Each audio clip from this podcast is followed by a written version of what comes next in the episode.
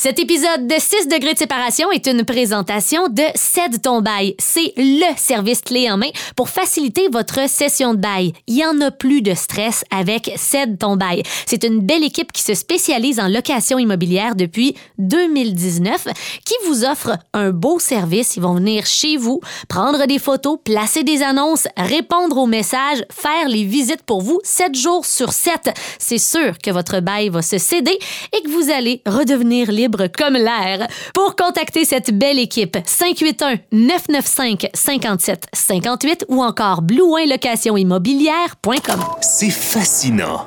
Selon plusieurs experts, les 6 degrés de séparation seraient possibles, évoquant la possibilité que toute personne sur le globe serait reliée à n'importe quelle autre au travers d'une chaîne de relations individuelles comprenant au plus 6 maillons. Ce qui veut dire que... OK, OK, on a compris. Là. Chaque être humain est relié à n'importe qui d'autre par l'entremise d'au maximum 6 personnes. Effectivement. 6 degrés de séparation avec Elodie Derry et Mathieu Marcotte. Une présentation de 7 ton bail, un service clé en main qui facilite votre session de bail. Contactez-nous, blouinlocationimmobilière.com. Bienvenue dans 6 degrés de séparation. C'est notre podcast ici à Boulevard 1021 où on vous présente des liens plus ou moins bons entre des... Non, jusqu'à maintenant, ça va bien, par exemple. Jusqu'à maintenant, dans les autres épisodes, ça s'est bien passé. Il n'y a pas eu trop de controverses. J'aime que tu dises jusqu'à maintenant parce que avant de commencer à enregistrer, Ouais. tu m'as fait part du fait qu'aujourd'hui, ça se pourrait que je, que je conteste un des liens. Ben, t'as le droit de contester un des liens aujourd'hui, mais c'est pas grave parce que j'aurais pu passer par plein d'autres chemins. J'ai juste décidé de passer par celui-là parce que c'était le plus le fun à faire. Donc, 6 degrés de séparation, on passe d'une personne à une autre en passant à travers 6 degrés de séparation. On n'a pas le droit de réutiliser des euh, artistes qui ont été utilisés dans des épisodes précédents. Et ça prend absolument 6 liens. Il faut que les liens aient de l'allure. Ça, ça, ce, ce règlement-là, aujourd'hui, je le, je le mets à l'épreuve. Mais j'aime ça, c'est signe que le défi que je t'ai donné en était un bon. C'est un défi qui, à la base, peut faire réagir les gens. euh, il peut y avoir des points d'interrogation. Pourquoi on passe de cette personne-là à l'autre? Mais il y a définitivement une petite ligne directrice. Ben oui, ben en fait, c'est parce que Julie Masse à Billie Eilish. C'est le ça. défi que tu m'as lancé. Euh, tu sais, bon, on s'entend Julie Masse qui a marqué les années 90 ici au Québec et Billie Eilish qui présentement est on top of the world euh, au Ben niveau oui. musical. Mais euh, une des raisons pourquoi ce défi-là est drôle, c'est que Julie Masse chantait à l'époque Billie, je te, veux, dans, ma vie. Billy, je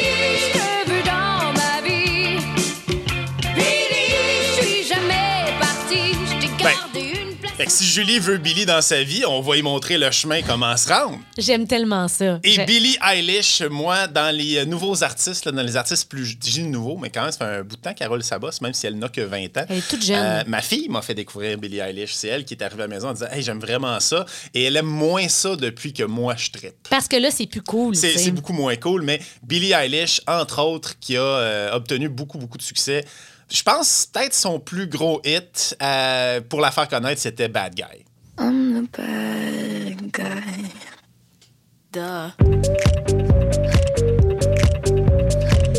en passant, petite, euh, petite anecdote, le petit son que tu entends derrière, le tic, tic, tic, tic, Ouais. tic, c'est un son quand tu traverses la rue en Australie euh, que Phineas, le frère de Billie Eilish, a enregistré. Euh, eux autres, ils aiment ça enregistrer des sons, puis ils placent ça dans des tunes des fois. Et ça, c'en est un. Il y a des bruits de dentiste dans une des tunes aussi. Ah non, non, c'est euh, c'est- c'est super créatif. Moi, j'adore ça. Pas stressant. Un bruit de dentiste hein, dans une toune? Non, mais tu sais, quand il est bien habillé, puis quand il est bien caché, euh, ben, en même temps, tu sais, Hubert Lenoir a enregistré à Oui. travers lui-même. Fait que, tu sais, Hubert, on, on va sûrement l'utiliser dans un de nos euh, J'ai hâte. épisodes. Un moment donné, on va se rendre à Hubert Lenoir, mais je ne l'ai pas utilisé aujourd'hui. J'adore Billie Eilish, en passant. Euh, J'adore son frère aussi. euh, Phineas. tout, tout un, tout un univers. euh, c'est vraiment des gens sur qui je tripe. C'est des jeunes tellement créatifs. La première fois que j'ai entendu parler de, de, de Billie Eilish, c'est Dave Grohl Ah. qui comparait Billie Eilish dans son énergie, pas dans sa musique, mais dans son énergie, sa personnalité à Kurt Cobain. OK. Et ça avait beaucoup fait réagir la communauté, la communauté rock, la communauté métal à l'époque en disant voyons, c'est une pop star. Mais ça n'a pas pris beaucoup de temps pour qu'on voit un petit peu les liens là, dans le côté anticonformiste des, des, des deux artistes. Et euh, je t'annonce qu'on est probablement, euh, on est deux fans de Billie Eilish et probablement les plus vieux. Euh, on, est clair, on fait clairement monter la moyenne d'âge parce que Oui. c'est de la musique de jeunes, mais c'est sais, au début, c'est sûr, là, la première fois que j'ai entendu, je me suis dit, elle chuchote. Là. Oui. Puis je me demandais si elle était capable de chanter pour vrai. Et elle chante, elle est capable de pousser la note euh, Oui. en masse. C'est euh, d'ailleurs son dernier album, mais euh, très, très, très, très bon. Excellent. Euh, donc, euh, Billie Eilish, bien content d'avoir fait ces liens-là aujourd'hui. Mais rev- évidemment, revenons au début de notre parcours. ben, Julie Masse. Julie Masse. C'est, c'est énigmatique, la carrière de Julie Masse. Puis c'est ça qui est, qui est- qui est intéressant là-dedans, c'est que Julie Masse, c'est... euh, c'est tellement une ascension fulgurante et un retrait de la vie publique euh, à peu près instantané. C'est ça qui est, qui est fou avec, avec Julie Masse. Petite biographie de Julie Masse, euh, rapidement. Elle, euh, c'est en 90 qu'elle lance son premier album. Là-dessus, il y a C'est Zéro. Euh, Il y a Billy euh, aussi. L'année de ma naissance, c'est zéro. La première chanson que j'ai chantée au karaoké de toute ma vie, moi, je vois plein de liens. Là, OK, ben- font, ben- mais c'est ça. Et c'est un album qui est certifié disque platine au Canada.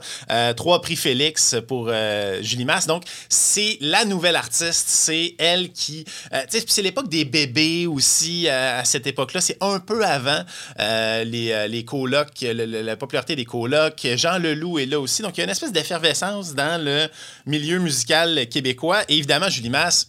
Pop star aussi, Elle le- devient la, la coqueluche du Québec. Elle a le look pour être notre prochaine vedette internationale aussi. Puis elle a le look, c'est ça, les espèces de grands cheveux blonds, les petits côtes de cuir, Ah ouais. tout ça.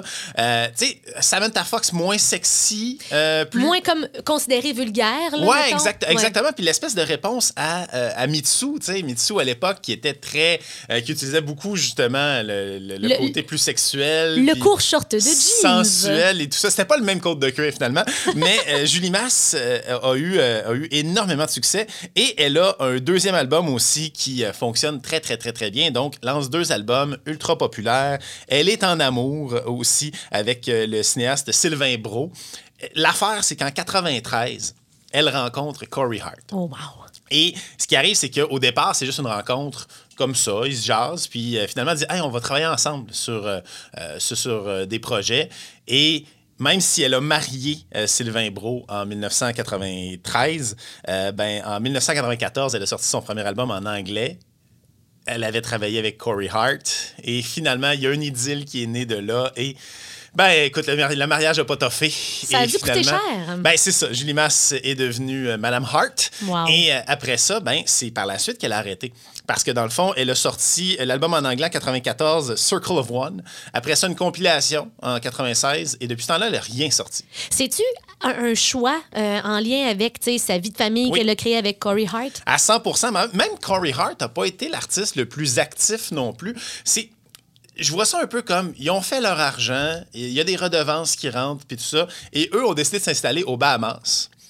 Ils ont eu quatre enfants. Ils n'ont pas eu une vie plate. Non, c'est ça exactement. Ouais. Puis, tu sais, elle est ressortie dans les dernières années aussi pour en parler justement du fait que c'est une décision qu'elle a prise, puis de, de juste quitter ça. Mais on a de la misère à, à comprendre ce move-là, de quitter quand ça va bien. Mais tu sais, d'un autre côté, tu, on idéalise beaucoup, tu sais, la vie de, de tourner, le fait d'avoir de l'argent, ouais. le fait d'avoir tout le monde qui t'aime, qui te donne de l'attention. Mais d'un autre côté, quand on regarde les carrières qui durent des années, puis on parle de plusieurs de ces carrières-là en ondes dans le podcast, dans 6 Mhm. degrés de séparation, on se rend compte qu'il y a souvent beaucoup d'inconvénients, beaucoup de problèmes de santé mentale, de consommation qui viennent avec tout ça. C'est pas un mode de vie qui est facile à vivre. C'est ultra. Puis, tu sais, on s'entend, chaque job a ses enjeux puis ses défis, mais c'est ultra répétitif. Et quand tu dis que tu vois le monde, tu vois pas tant le monde quand tu pars en tournée, tu vois des chambres d'hôtel. Oui, Ou, des, ou, de- ou un tour bus. toutes les émotions, tout est décuplé. Tu sais, les gens qui t'aiment, t'aiment tellement. Les gens qui te détestent, taillissent, tu sais, de l'intérieur. Là. Fait que Et- c'est pas facile à dealer. Ben c'est ça. Puis dans les témoignages qui souvent sortent des, des artistes, c'est t'es sur scène, tout le monde crie ton nom, il y a 20 000 personnes qui sont là pour t'aduler et tu finis la soirée tout seul dans ta chambre d'hôtel quand même. Fait qu'il y a cette espèce de, de- de- d'équilibre-là qui est pas nécessairement toujours facile à vivre. Donc, je peux comprendre le move d'aller s'installer aux Bahamas quand t'as de l'argent puis euh, Ben, tu d'élever ta famille de quatre enfants. tu. Visiblement, c'était des gens qui avaient des valeurs familiales puis qui ont fait un choix en pensant à eux d'abord et avant tout. Mais quand en plus, tu as l'argent qui rentre, puis une fois de temps en temps, une petite gig avec de l'amour, mais Ben. tu as une vraie relation équilibrée à la maison. Du moins, c'est je leur imagine une belle vie paisible et tranquille. J'ai envie Et- de leur dire bravo. Et une fois de temps en temps, un petit voyage au Québec pour participer à la Voix ou Star Academy ou quelque ça. chose, va ramasser un peu de cash. Empoche le ça- cachet. Moi, je- rappelle, rappelle aux gens que tu existes. Ça marche au bout. C'est ça. Mais euh, je veux revenir sur la rencontre parce que là, évidemment, premier lien, c'était évident dans ma tête que j'allais par- passer par Corey Hart. Ouais. Puis là, j'avais l'impression que je te donnais ça très facile en partant de sortir du Québec. Mais non. Non? J'ai pas utilisé Corey Hart parce que je suis tombé sur une anecdote fantastique. La première rencontre entre Julie Masse et Corey Hart, euh, c'est pas là qu'ils sont nécessairement tombés en amour, mais la première fois qu'ils se sont rencontrés, c'est au Junos en 1993. On demande à Julie Masse, qui parle pas beaucoup anglais, de présenter un prix avec Corey Hart. T'es en train de me dire qu'elle a déjà sorti un album anglais, mais qu'elle parle pas. Elle l'a sorti par après son album en anglais, mais même son, ben, son anglais, maintenant elle fait des entrevues puis Ouais, en ouais. anglais puis c'est euh, elle a un anglais parfait, mais, euh, À l'époque. c'était plus difficile, puis elle était pas super confiante, mais là Corey Hart était là puis il allait lire sur le télé euh, le télésouffleur, puis ça Ouais. allait être correct, sauf que Corey Hart est comme parti sur d'autres choses, puis finalement, il n'a pas trop lu sur le télésouffleur. Mais c'est à ce moment-là que le gérant de Julie Masse s'est dit Hey, vous devriez travailler ensemble. Tu sais, Julien aimerait ça faire des trucs en anglais. Et, et c'est là que la rencontre, elle est à ce moment-là. Mais la face c'est qu'on a l'extrait de ça. Et sais-tu qui animait les Junos en 1993? Qui? Céline Dion. Hein? Puis je sais qu'on a déjà utilisé Céline Dion Ouais, dans le ouais, passé, donc je ne prendrai pas ce lien-là. Mais euh, voici la présentation de Julie, euh, de Julie Masse et Corey Hart, qui, pour la première fois, se, Se rencontrent.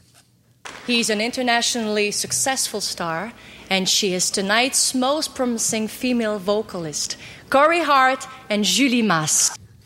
Corey Hart and Julie Masse. C'est beau, bravo Céline. Et c'était les Junos en 93 et, effectivement, elle a gagné euh, la meilleure nouvelle artiste féminine, Most Promising New Artist. Euh, donc, euh, Julie Masse dans ces Junos-là. Et ils étaient là pour présenter le Juno de groupe de l'année. OK. Et il est là mon premier lien. Qui était le groupe de l'année au Juno en 1993? J'en ai aucune idée, là. C'est les Bare Naked Ladies. OK. Donc, grâce à- au Juno des, euh, du groupe de l'année, ils se sont rencontrés. Donc, il y a un lien à établir à ce moment-là. Les Bare Naked Ladies, c'est mon premier lien, de Julie Masse aux Bare Naked Ladies. Ah ah. Mais ils se sont rencontrés, ils ont, pris le ils ont gagné le prix. Mais- Après ça, ils se sont vus backstage, puis tout ça. Ouais, mais j'ai une question. Oui. Parce que. Parce que là, on a déjà dit qu'un intervieweur, Ouais. exemple, qui a rencontré toutes les vedettes, on peut pas s'en servir comme lien. Là, on peut-tu se servir de la présentation d'un prix, chop chop bye bye, Si, pour un lien? Moi, je doute, Matt. Écoute, si tu t'ostines sur ce lien-là, le prochain, tu, tu, le- tu le voudras pas, mais c'est pas grave.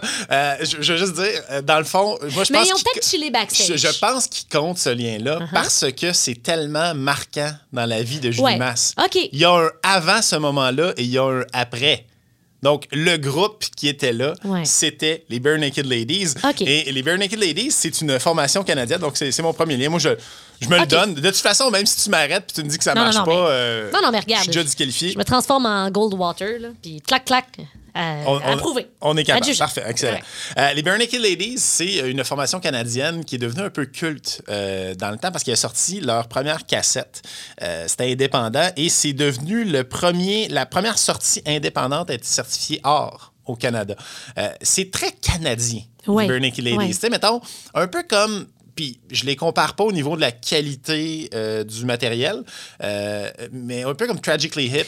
Oui, c'est des est- groupes qui sont. Quand on parle de groupes canadiens à l'international, c'est les premiers noms qui vont ressortir. Mais c'est huge au Canada anglais Ouais. et au Québec peut-être un peu moins. Mais c'est sûr que vous les connaissez, les Bare Naked Ladies. Ils ont tellement de hits, dont, euh, pour les amateurs de Big Bang Theory, la chanson thème de Big Bang Theory, c'est une chanson des unraveling the mystery that all started with a big bang. Voilà. Ben oui. Euh, donc, euh, beaucoup de succès pour euh, Bare Naked Ladies. Euh, formation formée en 1988 à Scarborough, euh, en Ontario. Et c'est des chansons comme If I Had a Million Dollars qui ont beaucoup joué sur Much Music, entre autres, euh, à l'époque. Et le, le- peut-être le plus grand succès, c'est- en fait, au niveau des palmarès, la chanson qui a le plus pogné et qui a peut-être fait connaître les Bare Naked Ladies à l'international, c'est One Week. Et je sais pas si tu te souviens de One Week. Il y avait un vidéoclip qui était quand même très coloré, euh, très sympathique. Euh, écoute, peut-être que la tune va te rappeler. One Week. It's been one week since you looked at me.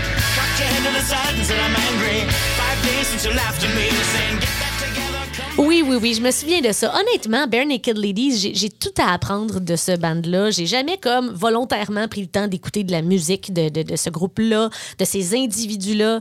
Euh, on dirait que ça a comme passé, justement, comme tu le dis, au Québec, moins connu un Ben, peu. c'est ça. Fait que- puis c'est surtout à travers justement les, les vidéoclips et tout ça que moi je les, je les connais un petit peu plus parce que j'écoutais beaucoup de vidéoclips à l'époque. Dis-moi plus. Ed Robertson et Stephen Page, ça c'est les deux membres euh, tu sais, qui sont centraux des Bare Naked Ladies. C'est celui avec les petits cheveux noirs courts et euh, l'autre avec les lunettes. C'est comme ça que je les reconnais. Euh, mais euh, eux, ça a commencé en duo puis finalement, ben, ils sont allés recruter des amis pour former le band. Mais au total, c'est 15 millions d'albums vendus euh, pour les Bare Naked Ladies. Et ils ont été intronisés au Canadian Music Hall of Fame, le temple de la renommée de la musique qui est canadienne, en mars 2018. Donc, c'est c'est clairement un groupe marquant de l'alternatif euh, slash euh, pop rock euh, canadien. Ça demeure très catchy. Ben, accrocheur. Ultra catchy. Et on les a retrouvés sur quelques compilations, entre autres Big Shiny Tunes. Et euh, là, je sais pas si tu vois venir, mais là, c'est là que mon lien est assez douteux. Oh non, là, tu vas pas me faire une affaire de Big Shiny Tunes. Mais oui, non. oui et non. Mathieu Marcotte. Oui et non. J'ai trouvé, trouvé une autre façon de demander. OK. Je voulais absolument. Matt. Non, mais je voulais absolument passer de Julie Masse qui cherche Billy, qui a vu dans sa vie, à Billie Eilish.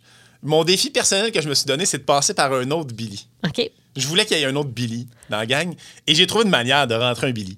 Fait que je, je- je conviens que c'est douteux, mais sachant que ça augmente le défi de trouver un autre Billy, Ah, je te vois aller, là. moi, je trouve que ça marche. Euh, alors, le lien, ce sera Billy Corgan des Smashing Pumpkins. OK. Euh, la compilation Big Shiny Tunes 3 euh, comprenait des, euh, des chansons de Fastball, The Way, Foo Fighters, My Hero, aussi les Beastie Boys étaient là-dessus, Rob Zombie avec Dragula également, Lenny Kravitz. Hey, c'est une grosse compile, le Big Shiny Tunes, le 3. OK, faut, on- je t'arrête tout de suite. Ouais. Avant que tu me dises que tu as vraiment fait ça, là. Ouais. Non, non, mais attends, mais il y a un autre lien. OK. Je, je- je- je te laisse aller, mais il y a un autre lien qui est vraiment beaucoup plus solide, mais je voulais partir de là. Bon, je veux juste expliquer aux auditeurs qui le savent peut-être pas, qui connaissent Ouais. peut-être pas le personnage qu'il y a devant moi présentement. La personne qui peut vous énumérer toutes les chansons de toutes les compilations Big Shiny Tunes, ou du moins les- quelques premières, Jusqu'à la 4, mettons. en ordre, là, Ouais. c'est Mathieu Marcotte. Ce gars-là, ne le mettez pas au défi. Il va vous impressionner, il va surpasser vos attentes. Ça, c'est ton petit côté, là, toc. Il y a quelque chose Ouais. de spécial entre toi et les Big Shiny Tunes. Donc, j'attendais ce moment où tu allais me sortir une théorie ou une histoire de Big Shiny Tunes, mais je veux juste te rappeler que c'est une compilation, Matt. Ouais. Puis que les groupes qui sont sur les compilations, Ils se ont- pas, non, je ils- sais. Ils n'ont pas tous joué comme leur tune en même temps dans le même studio, là. Je le sais et euh, je Hein? suis allé chercher un lien un petit peu plus solide, mais euh, je vais prendre juste un instant pour parler de Big Shiny Tunes parce que ça, c'est une idée euh, de. C'est plusieurs compagnies de disques ensemble avec, avec Mosh Music et Music Plus par la bande qui euh, se sont entendus pour promouvoir la musique alternative. Il y avait les Dance Mix, qui étaient déjà aussi des compilations de Mosh Music, Music Plus. Très populaire. Et euh, on voulait faire la même chose, mais du côté alternatif. Et on pensait qu'on avait euh, un bon produit entre les mains. Le premier est passé un petit peu plus sous le radar. Là, euh, il y avait quand même des bonnes tunes là, sur le premier. Là. Il y avait Bush avec Machine Head. Euh, tu avais sur le premier... le premier Mother Big. I'm Mother Hurt, c'est le premier. C'est la première tune du premier Big Shiny Tunes. Je le sais à cause de toi. Il y avait Just de Radiohead aussi. Tu sais, Il y a des bonnes tunes sur la Big Shiny Tunes 1, mais Big Shiny Tunes 2, c'est un des albums les plus vendus de l'histoire au Canada.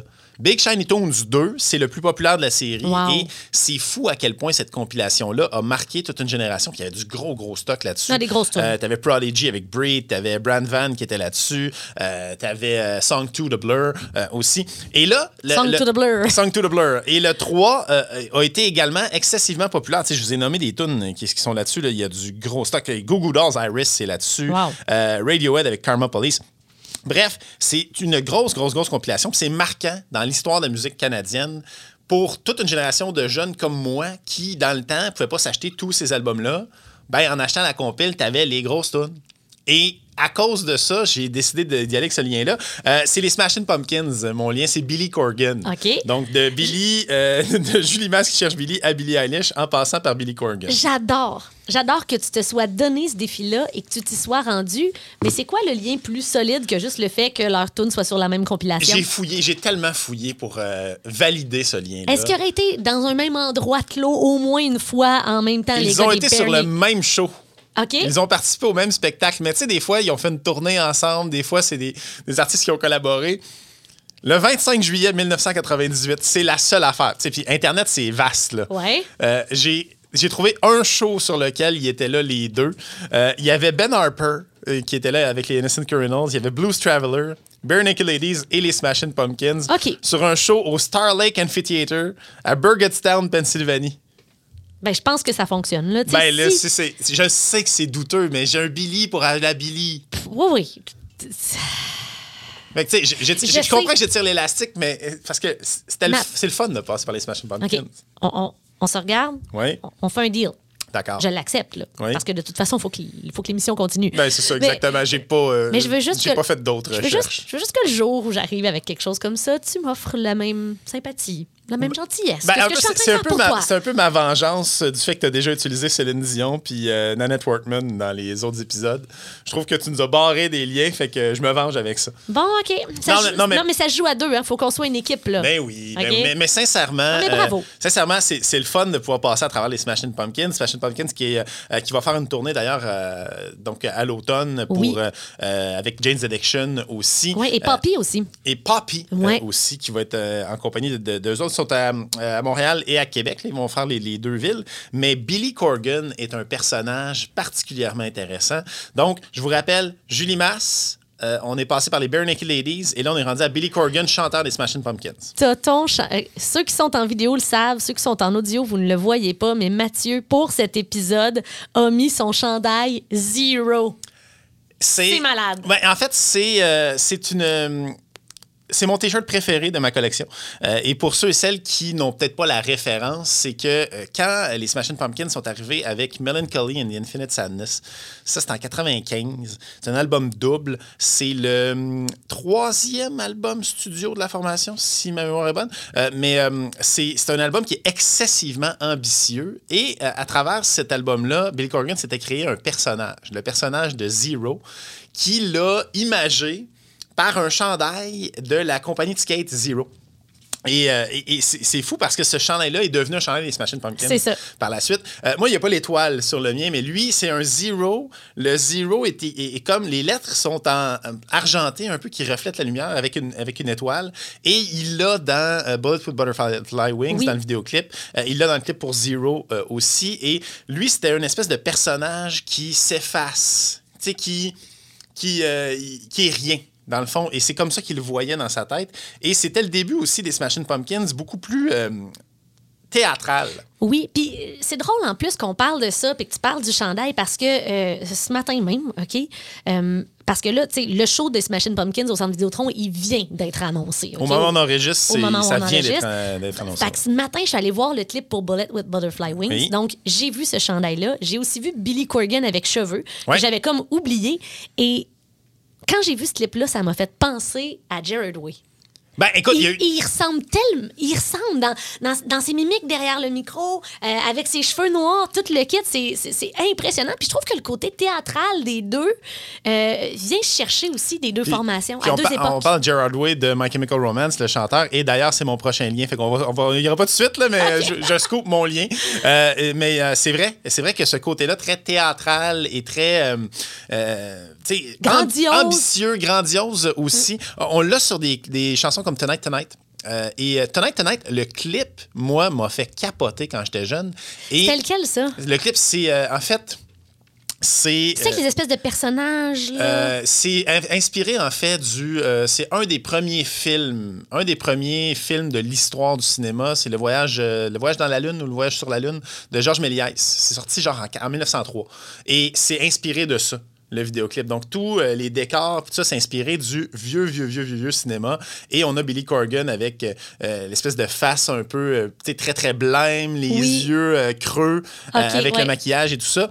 Et ce clip-là, tu sais, moi, je le savais pas. Moi, je tripais pas encore cinéma en 95-96 quand, quand je quand j'aimais Smashing Pumpkins. Fait que j'imagine c'est plus au cégep que tu Quand j'étais au cégep, que là, quand j'ai vu en histoire du cinéma où on nous parlait justement des premiers films, tu sais, des frères Lumière Ouais. et tout ça, et que maintenant on arrive au voyage dans la lune euh, de, euh, de Georges Méliès, et là, je suis comme, c'est le clip des Smashing Pumpkins! Tu fais tout le lien, là. Mais c'est le fun, tu sais. C'est Puis c'est pour ça, en fait, moi, moi, dans la vie, je suis un grand euh, défenseur et euh, un promoteur de la culture générale parce que c'est le fun d'avoir la référence. Ouais. C'est c'est tellement le fun d'avoir la référence de quelque chose et de pouvoir dire Hey, mais tu sais que ça, c'est.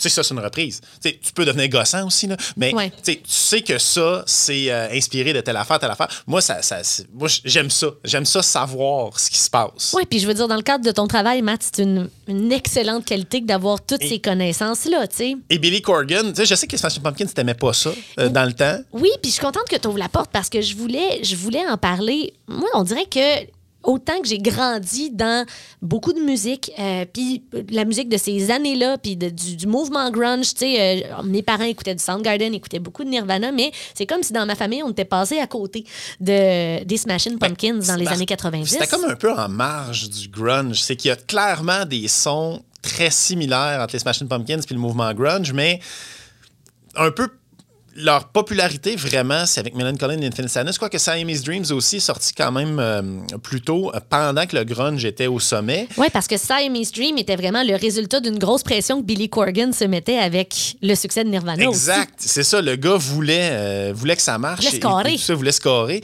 il y a des maudites bonnes tunes aussi sur Siamese Dreams. Mais, euh, Mais c'est qu'entendre justement dans tout ce côté artistique de Smashing Pumpkins, puis toutes les références, puis le personnage de Billy Corgan, que tu viens quand même tracer une ligne là assez, euh, a- assez claire entre justement le mouvement grunge puis ce que la, la poursuite, des Smashing Pumpkins. Et quand tu écoutes with Butterfly Wings, ça sonne vraiment comme du grunge. Mais après ça, il y a d'autres trucs qui sont bien différents. Fait qu'on se rend compte que le band a voulu euh, se dissocier justement puis évoluer. Euh, mais euh, Billy Corgan est un personnage en soi qui est fascinant, qui est euh, vraiment intéressant à écouter en, en entrevue d'ailleurs.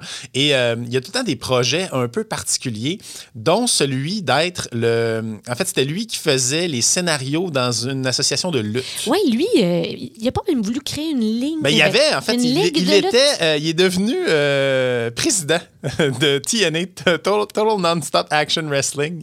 Euh, et euh, il était le producteur aussi. Donc, tu sais, mettons, dire, OK, c'est toi qui gagne ce soir, puis c'est toi qui vas gagner la ceinture, puis c'est lui qui créait un peu les, les beefs entre les lutteurs, puis les scénarios, puis ça, puis lui, il tripait bien raide là-dessus. Ben Matt, c'est en connaissant tout ça, en faisant de la radio, puis en fréquentant des gens qui ont plein d'histoires à raconter, comme toi, comme Reg, comme, comme plein de collègues de radio que j'ai eu, que j'ai fini par m'ouvrir un peu plus, tu sais, à- aux Smashing Pumpkins. Pumpkins. Fait que quand j'ai commencé à faire de la radio, j'avais pas les références, je connaissais pas les personnages, je faisais juste entendre la musique, puis j'étais comme, pourquoi on en joue autant?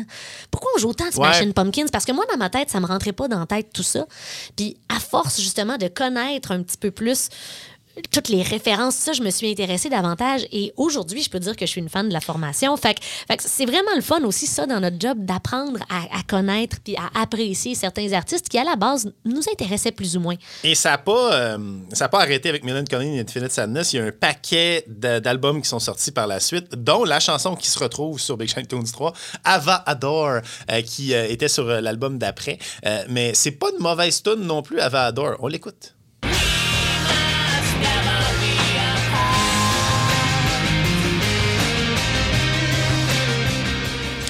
Une voix tellement singulière que celle de Billy Corgan. Ben exactement. Puis, tu sais, je comprends quelqu'un qui déteste les Smashing Pumpkins à cause de la voix de Billy Corgan. C'est vrai qu'elle est assez nasillarde Ouais. et tout ça. Et euh, ce, qui est, euh, ce qui est le fun avec les Smashing Pumpkins, c'est que euh, trois membres sur quatre sont revenus pour, euh, pour revenir justement avec du nouveau stock, pour refaire de la tournée, tout ça. Il y a juste Darcy Retzky qui, elle, a décidé de ne pas rejoindre. Il y a, il y a de l'histoire pas réglée là, entre Billy Corgan et Darcy.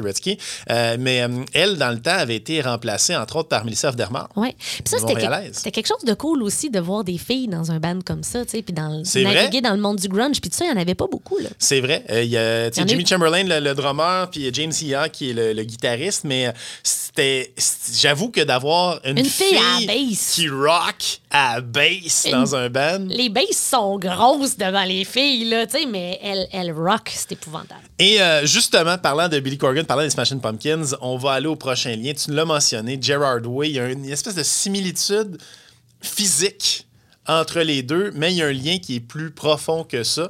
Euh, et euh, entre autres, ce lien-là vient de Melancholy, vient de cette époque-là très, très théâtrale, où il y avait, comme on l'a mentionné, Bullet with Butterfly Wings.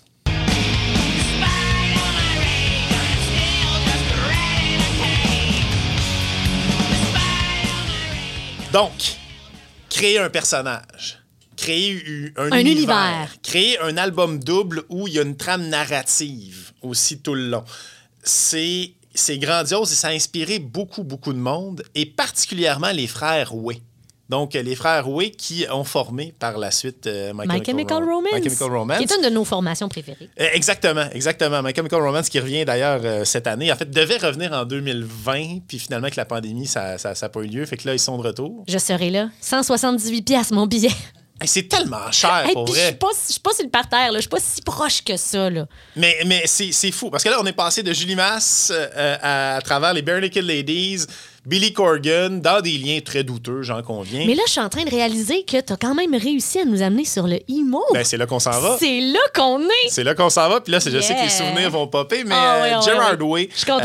euh, c'est un musicien qui est, euh, qui est fascinant, lui aussi, pour plein de raisons. Tu en plus de sa job de chanteur de My Chemical Romance, c'est euh, un dessinateur, c'est un créateur de, de comic book, Gerard Way. C'est un geek. C'est un geek. Tu sais, on parlait de lutte tantôt, là. Tu ils ont ça aussi en commun, le petit côté geek, là. à travers les influences qu'ils ont, on peut s'imaginer que My Chemical Romance a des influences euh, très, euh, très rock, punk et tout ça. Il y en a. Mais euh, un des bands qui a fait en sorte que euh, Gerard Way et Mickey Way, son frère, ont décidé de se partir un band et de faire de la musique, c'est les Smashing Pumpkins.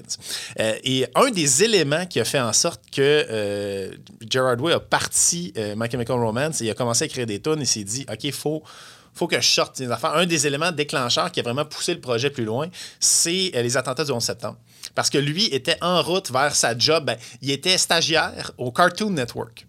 Lui, il était, tu sais, il travaillait au Cartoon Network et euh, faisait des dessins et tout ça. Et euh, finalement, euh, a vu la scène, mais lui, pendant qu'il était justement dans le transport en commun, il a vu la scène de loin, il a vu la, il a vu les colonnes de fumée, il avait mettons. les colonnes de fumée, puis tout ça. Puis ça l'a beaucoup, beaucoup fait, ça, ça- fait réfléchir sur l'état du monde, sur le fait d'être, d'être humain, puis de ses démons intérieurs et tout ça. Il a commencé à écrire des tunes et il s'est dit, bon, je vais me partir un band.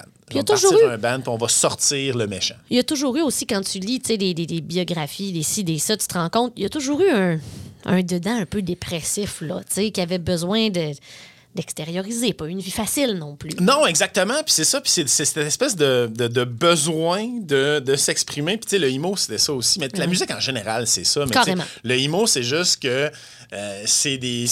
C'est des punks over dramatiques là, qui, euh, qui, qui ont trop de sentiments. Sauf que il y a. C'est pas tout le emo qui se vaut dans la vie. Tu sais, moi, je, je- je le sais, là. Moi, j'ai été le petit emo de Musique Plus. Tu as, Euh, représenté le emo au Québec. Mais je suis arrivé en même temps que Fall Out Boy. Je suis arrivé en même temps que, tu sais, quand, quand j'étais à Musique Plus. Fait que je comprends que ma coupe de cheveux m'a aidé à avoir une job. Euh, je comprends que, euh, tu sais, mettons, les, les fans de, de pop-punk, mettons, puis il y a beaucoup de bandes pop-punk qui sont virées un peu emo par la suite. Je comprends que les fans de rock, les fans de métal maïssaient. Je le comprends. là. Je comprends ce que je représentais. Pour eux, je représentais cette musique de marde, là, à leurs oreilles, à eux. Ouais, ouais, ouais. J'accepte ce rôle-là, mais c'est pas tout ce qui s'est fait dans cette période-là qui était bon et c'est pas tout qui a la même profondeur. Non, vraiment pas. Puis on associe euh, beaucoup, beaucoup euh, My Chemical Romance à de la musique emo. C'est vrai, ça l'était, mais quand tu écoutes comme il faut les albums aujourd'hui, avec une oreille avec un peu plus de recul, tu te rends compte qu'il y avait de tout là-dedans. Du burlesque, il y avait euh, du, du rock d'arena aussi. Puis d'ailleurs, tu sais, l'album Three Cheers for Sweet Revenge, euh, le producteur de cet album-là, dont le nom m'échappe, mais c'est un gars qui a travaillé sur des albums de arena rock. Là, c'était pas un gars qui travaillait avec des gars emo. Puis c'était comme l'espèce de dualité entre les deux parties qui a réussi à nous donner un album, oui, typiquement emo, avec des clips, une image très emo, mais aussi des refrains hyper rassembleurs et accrocheurs. Ultra accrocheur, puis c'était. Ils ont évolué beaucoup, My Chemical Romance. Et, euh, Rapidement. Rapidement. Et, euh, et moi, c'est pour ça que j'aime beaucoup la formation. Euh, entre autres, juste mentionner pour peut-être les fans de la série Umbrella Academy sur Netflix. Moi, ma fille est une grande fan de Umbrella Academy. Puis à un moment donné, j'ai dit, Hey, je reviens à la culture générale, c'est le fun d'avoir les références. Ouais, ouais. Tu sais que ça, c'était créé par Gerard Way, le chanteur de My Chemical Romance. Comme, Ah ouais. Ah ouais, oui, ça vient des comic books de Ouais. Gerard Way. Finalement, ça a été adapté euh, en, euh, en- série télé. Mais tu sais, c'est de voir à quel point ce gars-là, maintenant, oui, il va faire des shows, puis c'est le fun, puis tout ça, mais il peut aussi aller au Comic-Con, puis le monde tripe dessus. Et je serais curieux d'y poser la question. lequel des deux le satisfait le plus? Parce que lui, c'est un geek. là. Ouais. C'est un vrai Un de vrai. vrai. geek. Donc, est-ce que de se faire aduler par euh, une armée d'adolescentes à l'époque ou et, et de gars en t-shirt noir trop serré, les bras croisés, euh, ou de se faire aduler par les Du monde déguisé au qui trippent Comic-Con. sur Donjon Dragon puis qui Ouais. se déguisent pour le Comic Con. Je sais pas ce qui, ce qui le satisfait le plus, mais C'est qui ça gagne, tu sais? J'ai- ça. J'ai quasiment plus l'impression que c'est la gang du côté plus geek, tu sais. Mais clairement, si tu regardes euh, Smashing Pumpkins, la période post-Melancholy, quand ils ont fait euh, Machine, euh, Machina, euh, and the Ma- Machines of God, euh, en tout cas, bref. Je euh, m'excuse de pas pouvoir non, non, mais les, les- les albums par la suite que j'ai pas vraiment écouté pour vrai, c'est cette période-là, Smashing Pumpkins, j'embarque moins, mais l'esthétique de Billy Corgan, puis la manière qu'il s'habillait, puis tout ça, des espèces de, de grands costumes noirs et euh, un, un souci d'esthétisme, on reconnaît l'influence clairement sur l'album de Black Parade. Ah, il faut regarder, les, faut regarder les clips de My Chemical Romance. Si vous n'avez pas pris le temps de faire ça, c'est tout le temps magnifique. Et il y a eu une rumeur qui été propagée par Billy Corgan lui-même qu'il était le père de Gerard Way. C'est-tu vrai? Il avait dit ça une couple de fois en entrevue.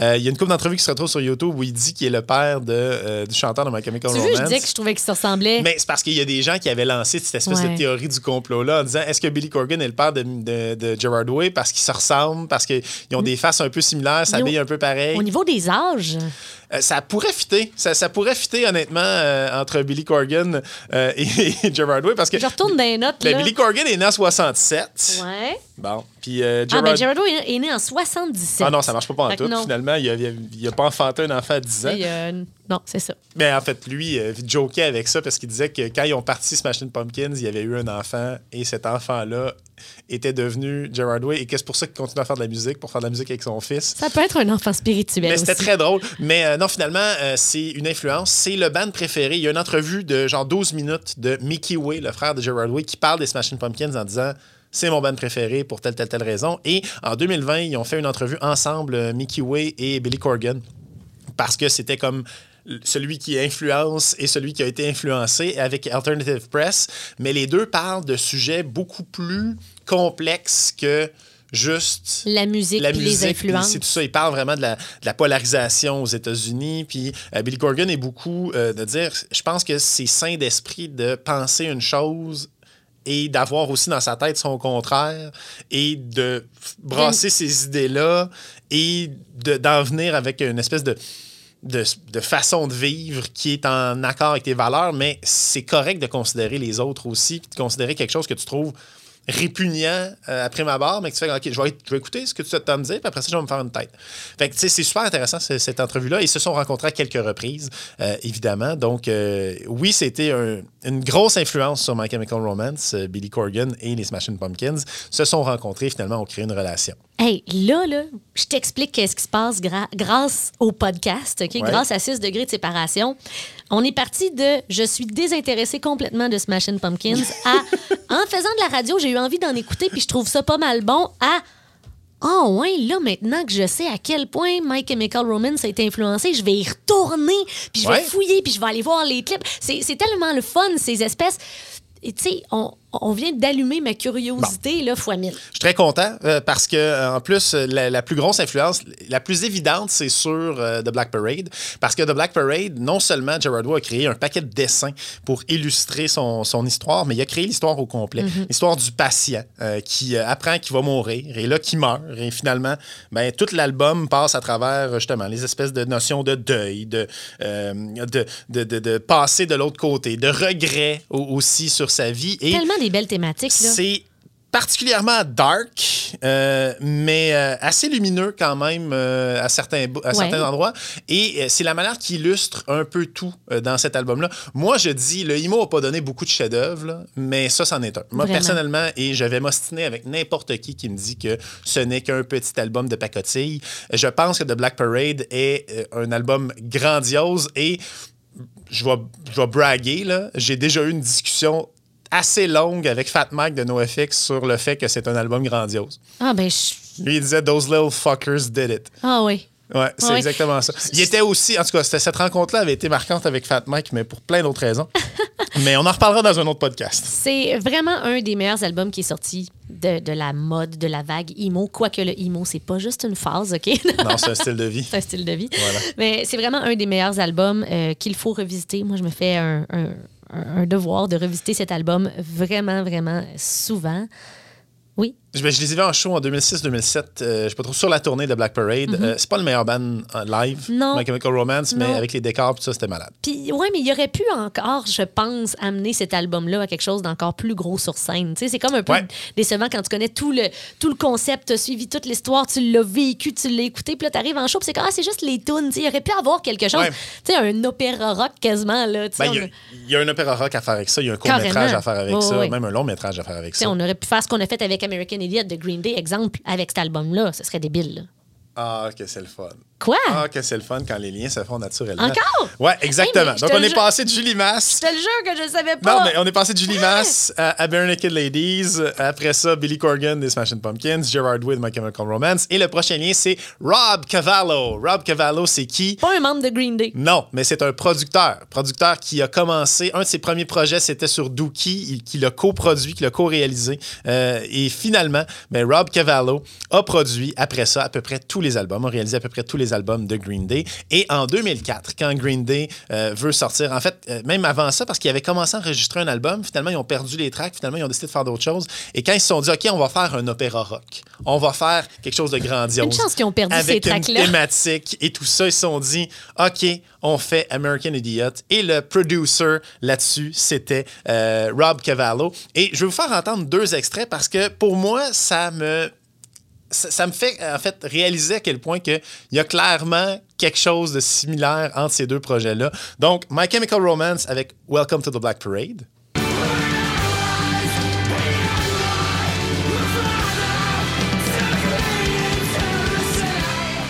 Oh, c'est. C'est trop con. Ah! He ça- ça-. Ah, ok. Je, je le réécoute au complet, cet album-là, assez souvent. Ah moi assez aussi. souvent. Vraiment. Mais euh, American Idiot aussi est un opéra rock grandiose. C'est vrai. Et Jesus of Suburbia, Ah! c'est huit, Neuf. huit tunes en une tune. Neuf minutes de plaisir. Jesus of Suburbia. Oui!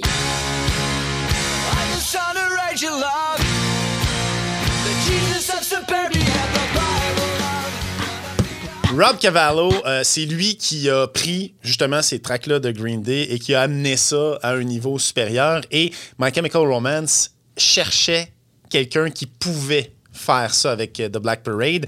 Euh, voulait pas que ce soit juste un album, donc ils ont réussi grâce à Rob Cavallo. Euh, juste rapidement, euh, c'est un producteur, c'est un réalisateur d'albums qui a travaillé avec les Goo Goo Dolls, entre autres, avec Green Day. Et il y a une liste de ses albums qui ont été certifiés platine. Il a, lui a travaillé sur des projets, c'est 130 millions de copies vendues. Wow. Les projets de Rob Cavallo. Euh, Nimrod, Dookie, Insomniac, euh, American Idiot, Bullet in, the- euh, Bullet in the Bible de Green Day, c'est lui. Euh, Goo Goo Dolls, My Chemical Romance de Black Parade. Euh, il travaille avec Dave Matthews Band aussi. Il a travaillé avec euh, Kid Rock Ah, également ouais. sur Rock and Roll Jesus.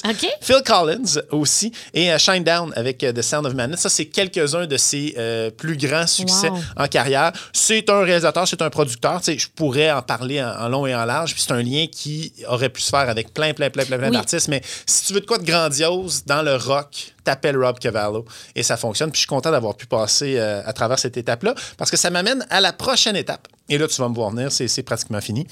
On s'en va avec euh, un autre album qu'il a produit, qu'il a réalisé, Brand New Eyes de Paramore.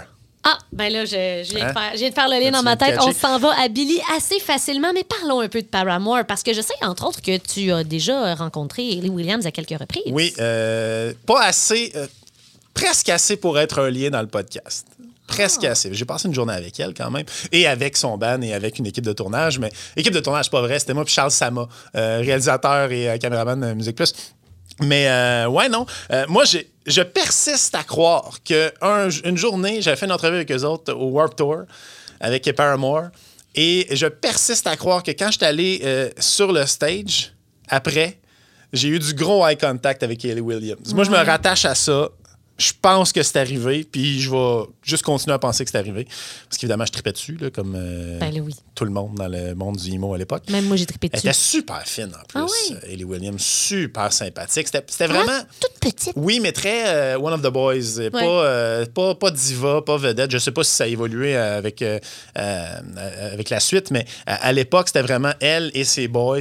Ben, tu sais, pour, Jeune aussi. Là. pour faire du Vans Warp Tour en tant que fille dans un band avec des dudes à cet âge-là, euh, fallait du chien, puis fallait être capable, en effet, de vivre euh, d'amour et d'eau fraîche et de punk rock. Et voilà, je vais te retrouver que les autres, ils mangent parce qu'il n'y avait pas de temps. Il n'y avait pas le temps. Là, j'étais comme, ça vous dérange-tu? Ben, comme, vous autres, ça vous dérange-tu? Parce que nous autres, c'est le seul temps qu'on a. Ça non, devait ouais, être le fun, les manger, hein. Bouche dans le micro. Non, c'était quand même cool, par exemple. Des bruits de bouche d'Hayley Williams, j'ai pas détesté. Ah! non, non, je te niaise, là, c'est pas vrai. Bon, non, mais c'était à Toronto, c'était vraiment une super euh, expérience. Exposé Paramore, que j'avais fait, une émission spéciale. Euh, c'était vraiment, vraiment le fun. Et tu sais, Paramore, c'est la fille dans un monde de gars, Ouais. euh, clairement. Et cet album-là, c'est vraiment pas le plus connu de Paramore. C'est vers la fin des frères Farrow, qui finalement ont décidé de revenir par la suite. Mais tu sais, ça, ça se pognait beaucoup euh, à l'époque. Mm-hmm. Il y a eu de la chicane. Il y a eu hein? de la chicane et Brick by Boring Brick euh, fait partie des albums, des chansons de cet album Brand New Eyes.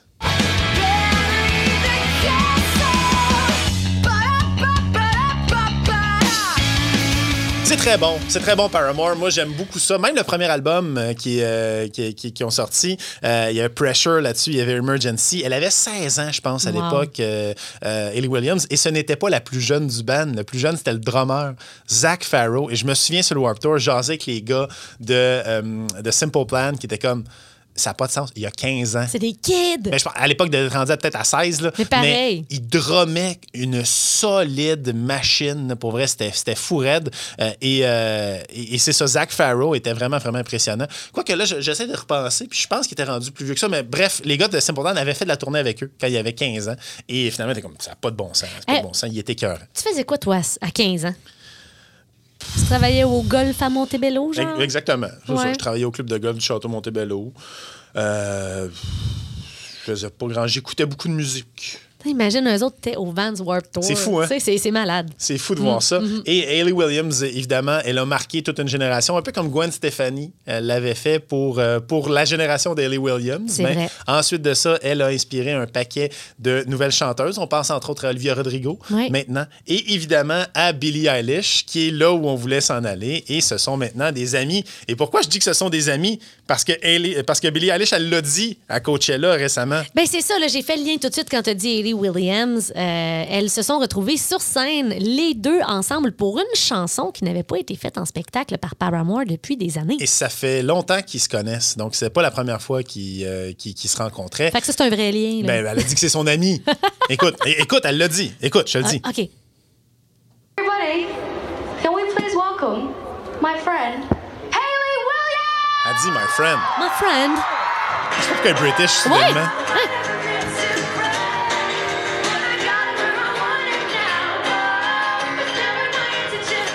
Donc, évidemment, elle l'a inspiré beaucoup, Billie Eilish, mais de faire ça à Coachella, de faire euh, Misery Business avec Hayley Williams de Paramore, c'était un grand moment euh, pour, euh, pour Billie Eilish. Et elle est restée quand même pour euh, faire quelques chansons avec Billie Eilish. Et ils ont fait ensemble Happier Than Ever, qui est pour moi la meilleure tune de Billie Ah Eilish, oui. qui commence super douce. Et donné, il y a une grosse montée.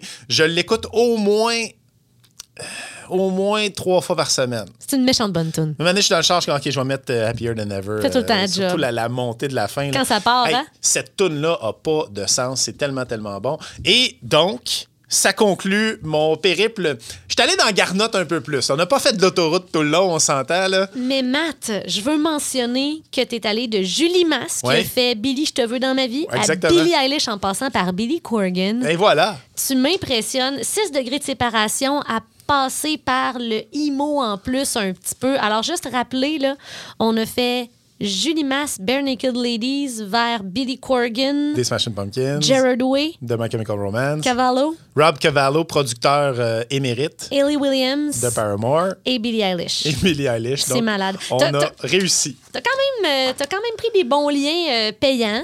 Je savais qu'en passant par le IMO, tu allais complètement oublier à quel point deux de ces liens étaient profondément douteux. Tu l'avais prévu. j'ai réussi. J'ai réussi mon défi. Je suis bien content. Je peux pas t'en vouloir, Mathieu 6 Marcotte. degrés de séparation, c'est euh, un podcast, mais c'est aussi vraiment, vraiment le fun à Oh, faire. ouais. Et si vous avez des défis, on veut les avoir parce que c'est c'est le fun de se lancer des défis, des défis entre nous autres. Mais euh, c'est c'est le fun aussi quand quelqu'un arrive avec une idée. Je suis comme, OK, ouais, cool, on va l'essayer. Ça, ça se peut. On a reçu notre premier défi de la part d'un auditeur du podcast. Parce qu'on dit toujours en ondes que Reg Laplanche, c'est lui qui connaît tout le monde. Ouais. Et que c'est comme un joker dans le podcast, que tu sais, un moment donné, tu prends, tu Mhm. prends Reg parce que tu sais pas comment faire la, connexion entre deux personnes. Que là, on a dit non, non, Reg ne sera pas un lien. Ça pourrait être le départ et on pourrait faire de Reg Laplanche au pape actuel. Euh, OK, ça se peut qu'on aille dans Garnotte une couple de fois aussi pour celle-là. On va reconsidérer ce défi-là.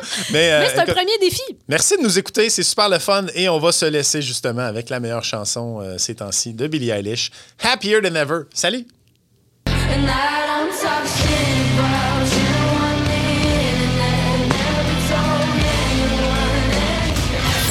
Qui aurait cru que ces deux-là étaient reliés? Soyez là la semaine prochaine pour une nouvelle édition de 6 degrés de séparation. Une présentation de Cède ton bail, un service spécialisé aux locataires qui souhaitent céder leur bail. Visitez blouin location immobilière.com 581 995 5758.